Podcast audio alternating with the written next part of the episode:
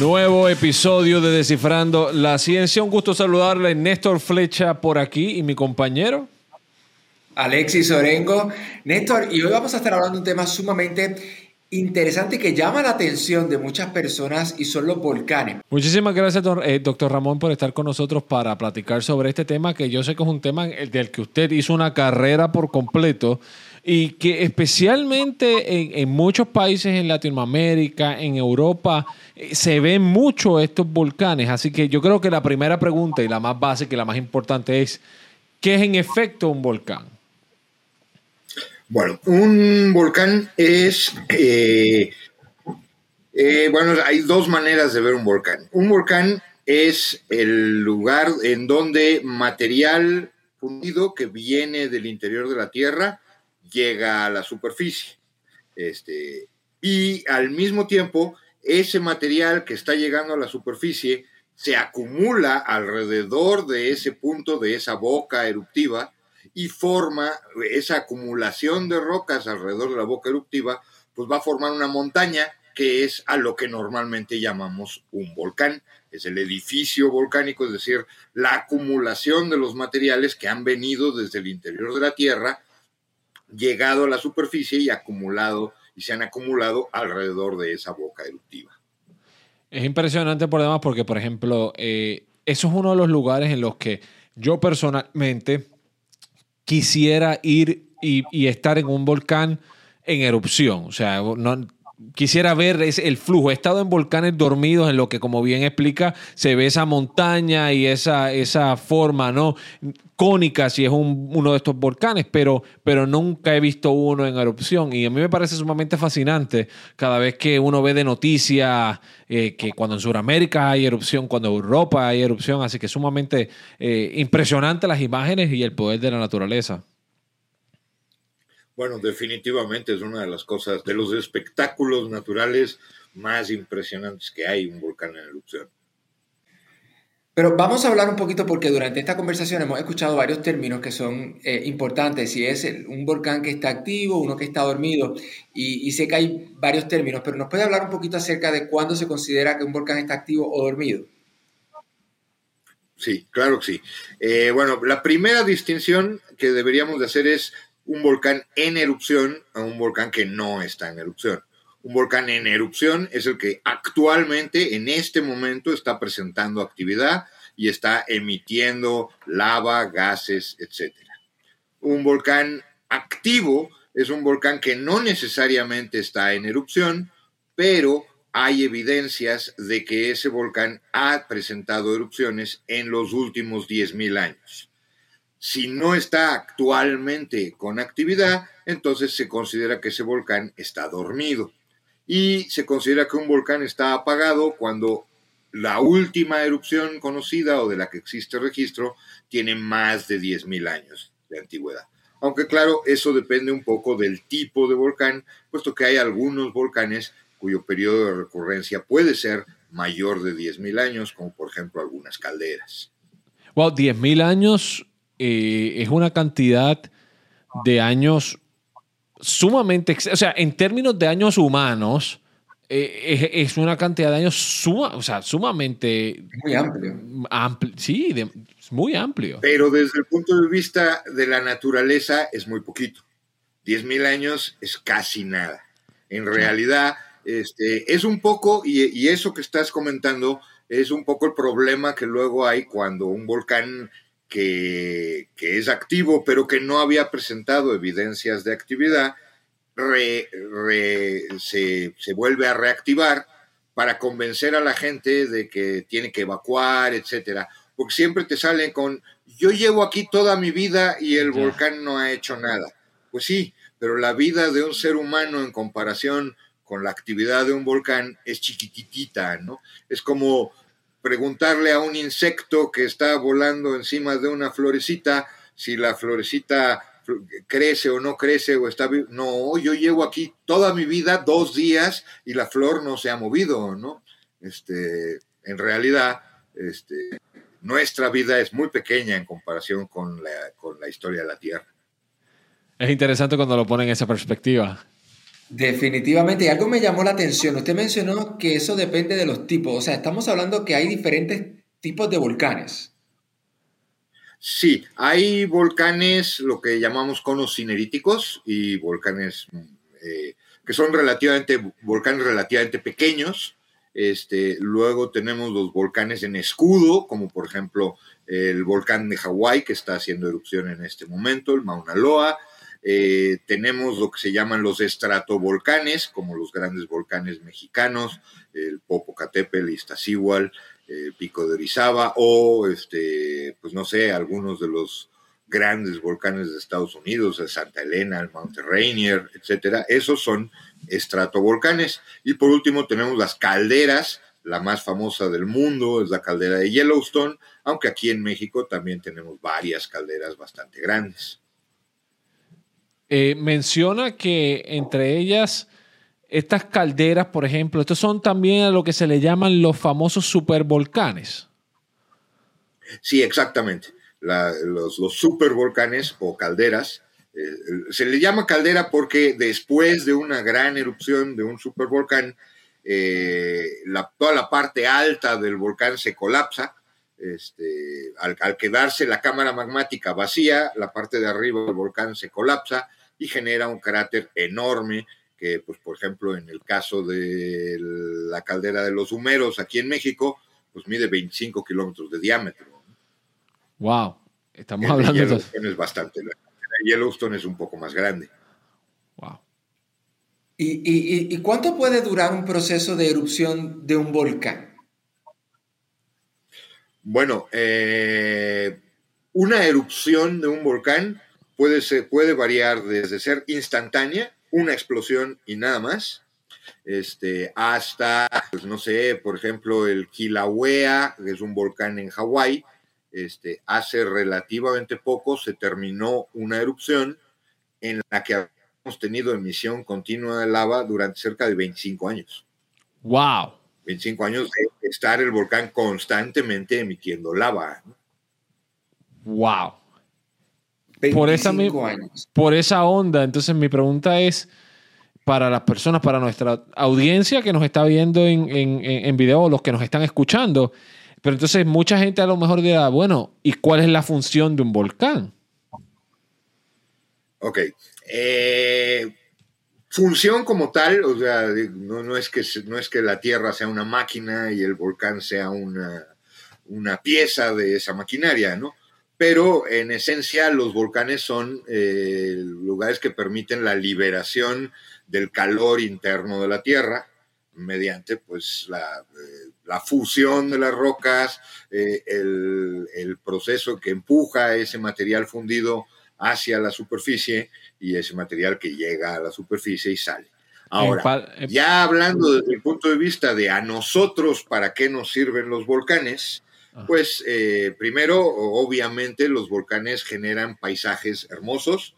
Hay muchísimos parques nacionales en México, en Estados Unidos, en todo el mundo, que son precisamente paisajes asociados a volcanes. Luego, en segundo lugar, los volcanes, como prácticamente todas las montañas, pues digamos que atraen el agua o favorecen la condensación de nubes, la precipitación y eh, las cenizas volcánicas y en general las rocas volcánicas pues son de los materiales más fértiles. Por lo tanto, las rocas, las regiones volcánicas tienen, por un lado, que el suelo va a ser muy fértil y por otro lado, que las mismas montañas favorecen la, presencia de lluvia. Entonces, pues, muchas veces las regiones volcánicas pues, son de las regiones más pobladas del mundo. Y para ejemplo de ello, México el más del 50% de la población del país vive a lo largo del eje neovolcánico. ¿Por qué? Pues porque ahí están las ciudades más grandes. ¿Y por qué? Porque ahí están las tierras, las tierras más fértiles de todo el país.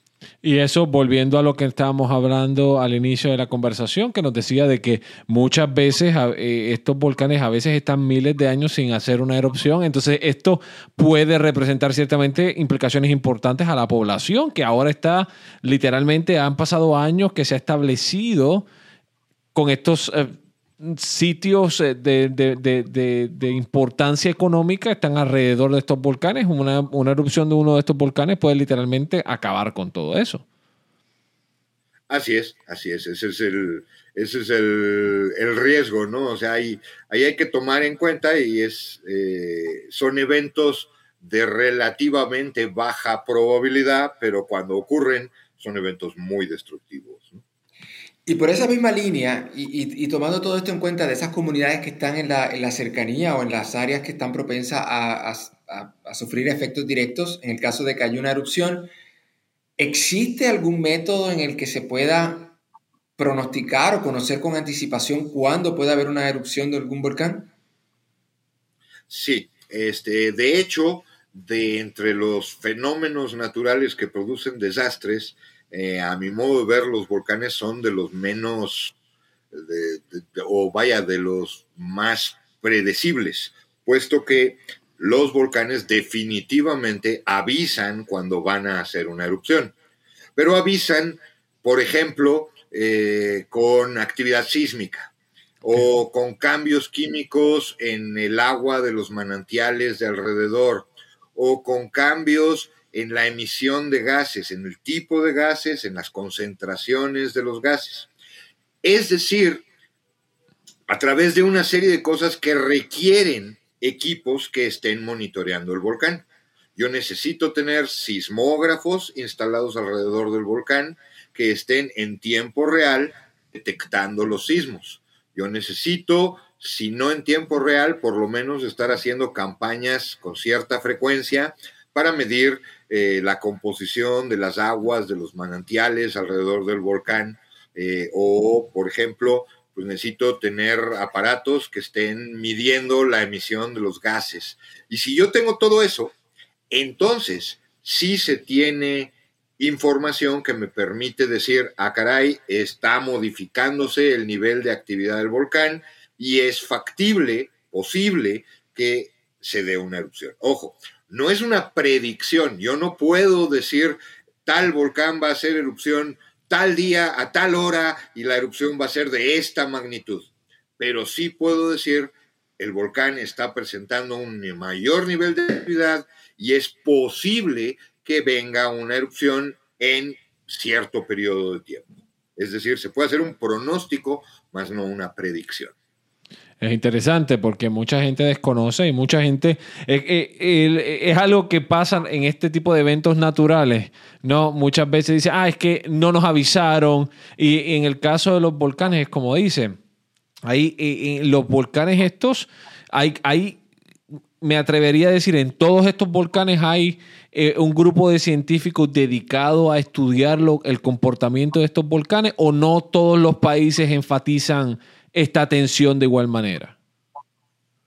Eh, bueno, si uno quisiera, si yo como vulcanólogo quisiera o me dieran mano libre para poner todos los equipos que yo pienso que deberían de instalarse en todos los posibles volcanes activos de México, pues me acabo el presupuesto de la, del sexenio, ¿verdad? Este, ni siquiera Estados, por poner un ejemplo, Estados Unidos, que es país de primer mundo, donde se invierte mucho dinero en ciencia, etcétera, bueno, pues ni siquiera ellos tienen monitoreados todos los volcanes activos dentro de su territorio. Hay volcanes grandes que podrían tener erupciones importantes que prácticamente no están siendo monitoreados. Y eso pasa en todo el mundo. Por ejemplo, en México eh, se tienen, se considera que hay alrededor de unos 40 volcanes activos, tomando en cuenta la definición de que un volcán activo es un volcán que tuvo actividad en los últimos 10.000 años y por lo tanto podría reactivarse. De esos 40 volcanes activos, solamente se monitorean 4 o 5, los 5 más importantes, los 5 de mayor riesgo, pero todos los demás no se monitorean y por lo tanto podrían hacer erupción y sorprender a todos los vulcanólogos de México porque no se están monitoreando. Ah, eso me lleva a una pregunta. ¿Qué determina que hayan volcanes de mayor riesgo contra otros que no? ¿Qué determina eso? Eh, bueno, para poder hacer eso se tienen que hacer estudios sobre cuál es la historia del volcán, qué tipo de erupciones ha tenido en el pasado, con qué frecuencia, qué alcance han tenido y a partir de eso, pues ve, y, por otro lado, también hay que ver cuál es la susceptibilidad, la, población que está en riesgo, que, a, qué, a qué distancia del volcán, qué infraestructura podría ser afectada y a partir de todos los datos, comparando volcán con volcán, se puede determinar pues cuáles son los volcanes de mayor riesgo y cuáles son los volcanes de menor riesgo. Interesante, interesante por demás. Así es, y bueno, vamos a hablar un poquito acerca de, sabemos que los, que los volcanes, eh, ya nos explicó que es básicamente la liberación de esa energía que, es de, que viene del interior de nuestro, de nuestro planeta, pero las erupciones tienen también impactos, no tan solo en, en, en las comunidades, sino también en el medio ambiente. ¿Cómo se relaciona todo esto con respecto, por ejemplo, a temperaturas, a la liberación de gases? ¿Qué implicaciones tiene todo esto de las erupciones volcánicas en el medio ambiente?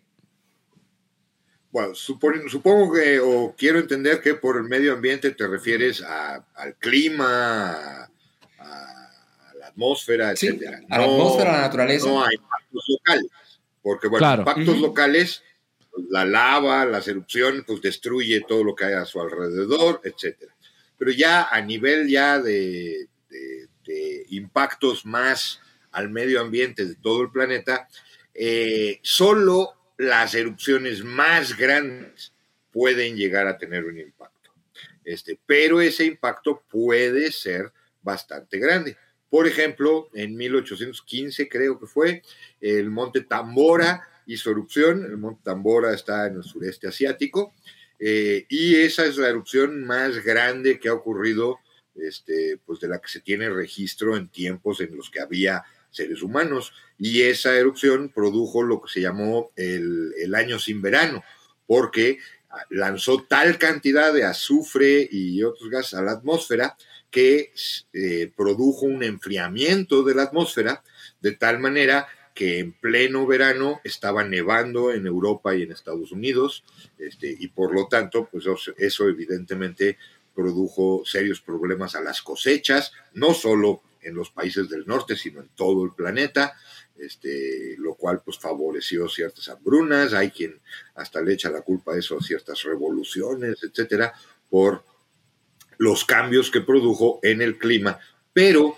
no son cambios que duren mucho a largo plazo, puesto que tarde eh, esos aerosoles de azufre que enfrían la atmósfera y tal, tarde o temprano se precipitan y la temperatura regresa a, lo que era antes. Por, yo menciono esto porque más de, algún, más de una vez he oído decir que Ay, pues la solución al calentamiento global sería que tuviéramos una erupción estilo tambora. Pues sí, pero eso nada más dura cuatro o cinco años y luego se, se volvería, seguiría otra vez calentándose la atmósfera.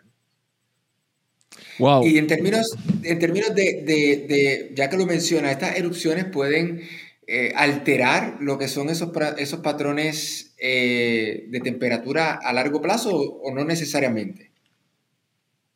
Este, bueno, eso ya es un problema que más que más que yo como vulcanólogo se los preguntaría a ustedes meteorólogos, porque pues, la, atmósfera es muy caótica y pues una erupción puede ser el, el pequeño impulso que mande el sistema hacia otro, hacia otro, hacia otro nivel de equilibrio, ¿no? En otra.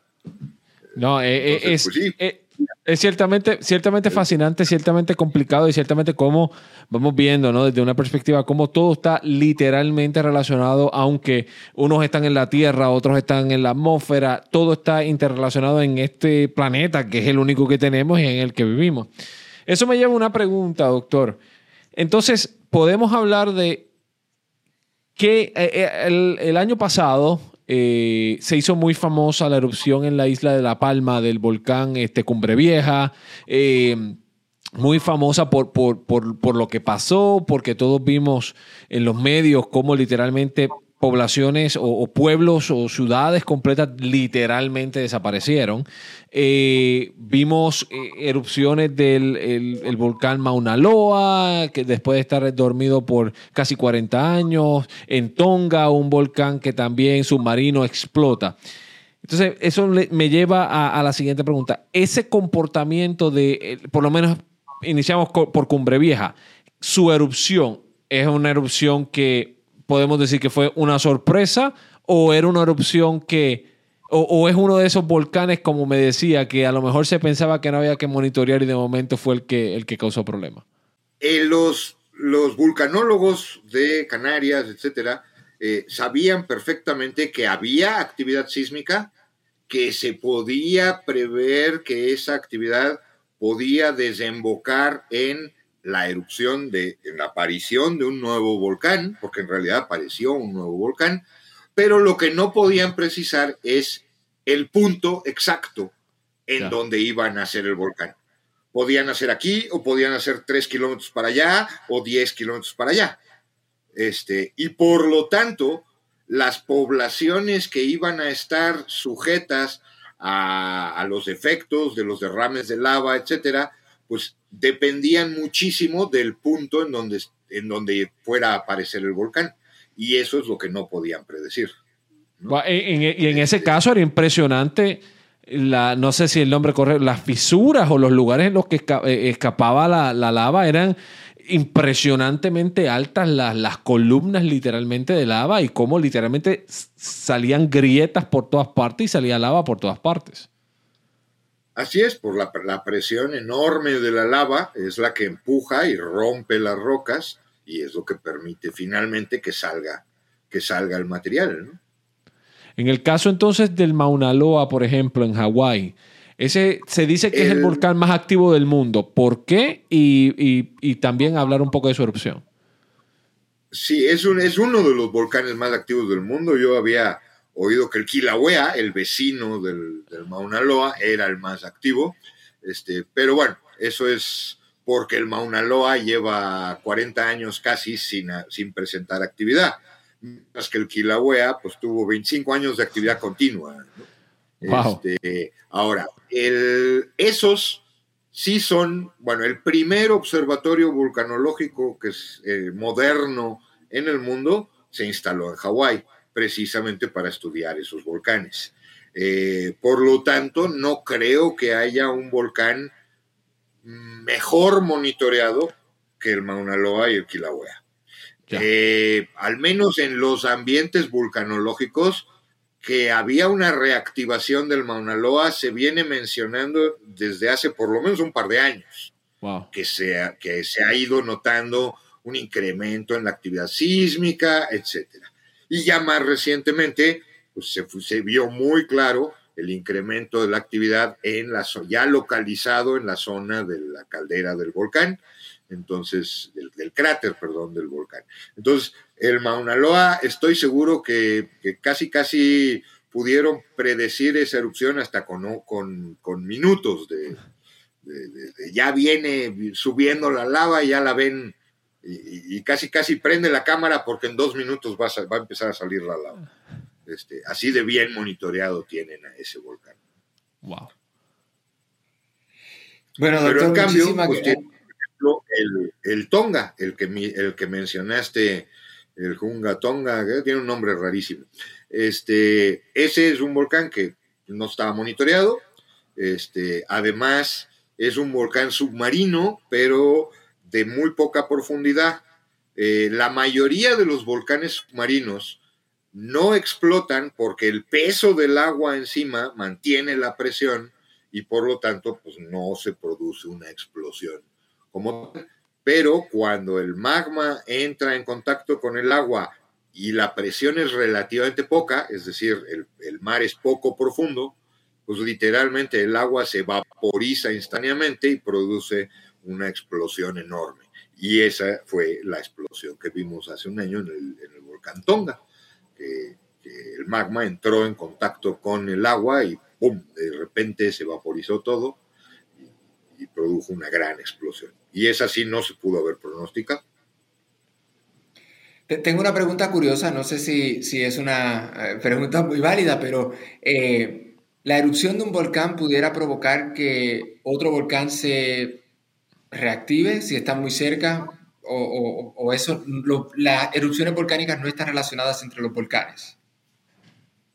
En general decimos que los volcanes no están conectados entre sí, o sea, todos se originan a partir de un mismo proceso que tiene que ver con la subducción, el movimiento de magma en el interior de la corteza, etc. Pero ya la actividad de un volcán en específico no tiene relación con los volcanes que están relativamente cerca, a menos que se trate literalmente del mismo volcán y de dos bocas eruptivas dentro del mismo mm. volcán.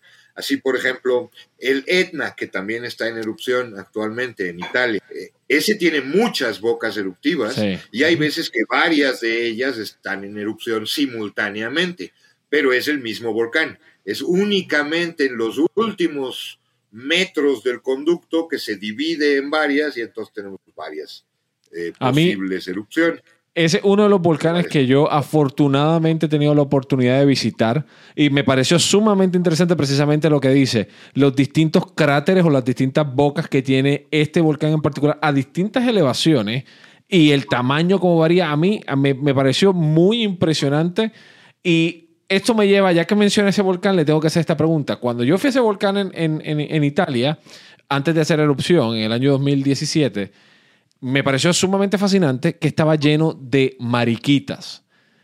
Hay algo, eh, eh, hay, hay algo que atrae estas, eh, estos insectos en particular o, es lo mismo que estábamos hablando, que es una tierra tan y tan fértil que atrae la naturaleza? yo supongo que debe ser bien es que la tierra es fértil y, y atrae muchos insectos. Me ha tocado ver este, en una sierra de origen volcánico aquí en México, la Sierra de Pachuca. Este, también me ha tocado ver, ir de excursión y encontrarme que todo está lleno de mariquitas, pero, pero no es en un volcán, pues sí es una sierra de origen volcánico, pero no es un volcán activo, ni mucho menos, ¿no? Es gracioso porque allá en, ese volcán en Italia, hasta los souvenirs, esto, porque saben que van muchos turistas, hasta los souvenirs tienen un pedazo de roca volcánica y a lo mejor le pintan una mariquita en la parte de arriba, eh, roja o amarilla, y, era impresionante porque uno pisaba y salían por todas partes. Así que sí, el volcán es sumamente impresionante. Eh, eh, fue el primer volcán el que tuve la oportunidad de ir. Y eso me lleva a esta pregunta. En Latinoamérica, ¿Cuál es el volcán que podemos decir más, quizá más activo o el más o el de mayor riesgo, por lo menos en Latinoamérica? Uy, hijo, sería complicadísimo porque porque en Latinoamérica hay muchísimos volcanes, este, en Perú, en Chile, Argentina, Guatemala, Nicaragua, El Salvador, este, México, Son muchísimos. Pues, desde Chiapas volcánico, son muchos miles de volcanes, sería muy difícil decir cuál de todos esos es el de más alto riesgo. Pero me parece interesante que dice miles. Yo no sabía que había miles de volcanes en, Latinoamérica. O sea, para mí esa información es completamente nueva. Solo en México hay más de 2.000 edificios volcánicos. No estoy diciendo que todos sean volcanes activos. Ya. Activos serán unos 40, pero en total hay más de 2.000 edificios volcánicos nada más en México.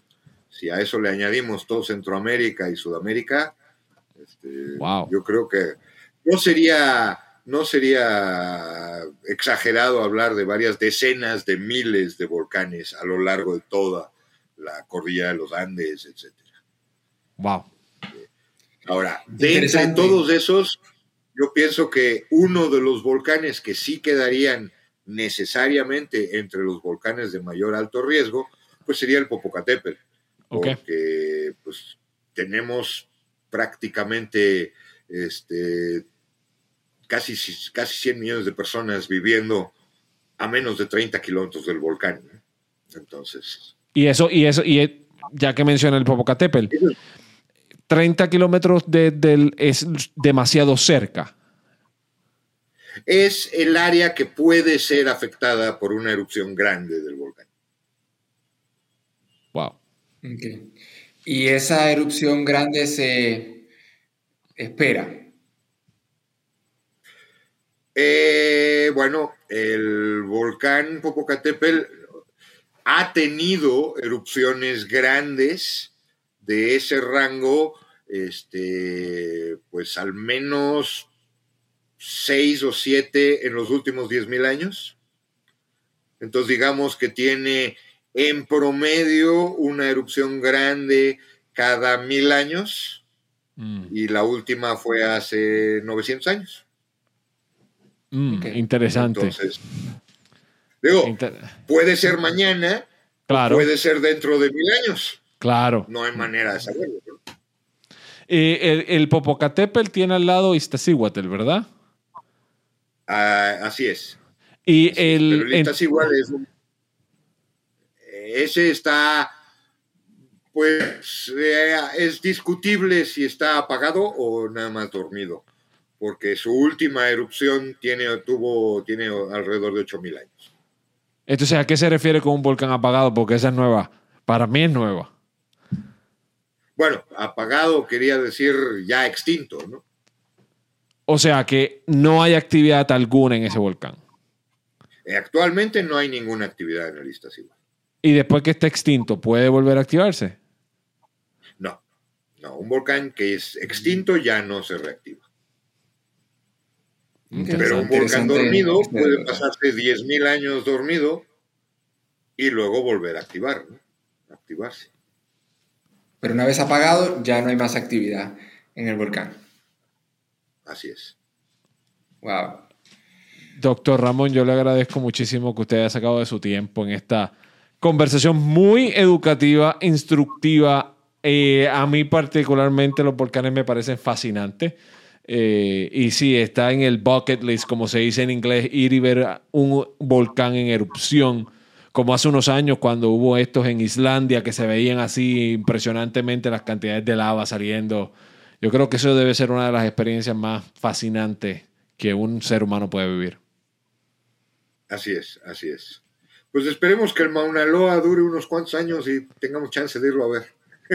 esperemos, esperemos que sí. Le agradezco, doctor Ramón Espinosa Pereña, vulcanólogo, radicado en la Ciudad de México. Muchísimas gracias por haber sacado de su tiempo y hablar con nosotros hoy. Un gusto. Alexis, la conversación. Interesante. Yo no sé si yo me atrevería eh, a ver tan de cerca una erupción volcánica, aunque tengo que admitir que debe ser un espectáculo natural. No, definitivamente, especialmente en la noche, con toda esa, todos esos colores saliendo, ¿no? Debe ser sumamente impresionante. Alexis, hasta la próxima, ¿verdad? Ya la próxima ocasión vamos a tocar otro tema interesante, como siempre, tratando de dar variedad de temas, porque todo tiene ciertamente una ciencia detrás, ¿no? Así es, Néstor. Así que hoy estuvimos hablando un poco más acerca de los volcanes y pues todo lo que eso implica en nuestra naturaleza y en nuestro entorno. En una próxima ocasión estaremos descifrando otro tema porque siempre hay un tema para descifrar. Hasta la próxima. Hasta la próxima.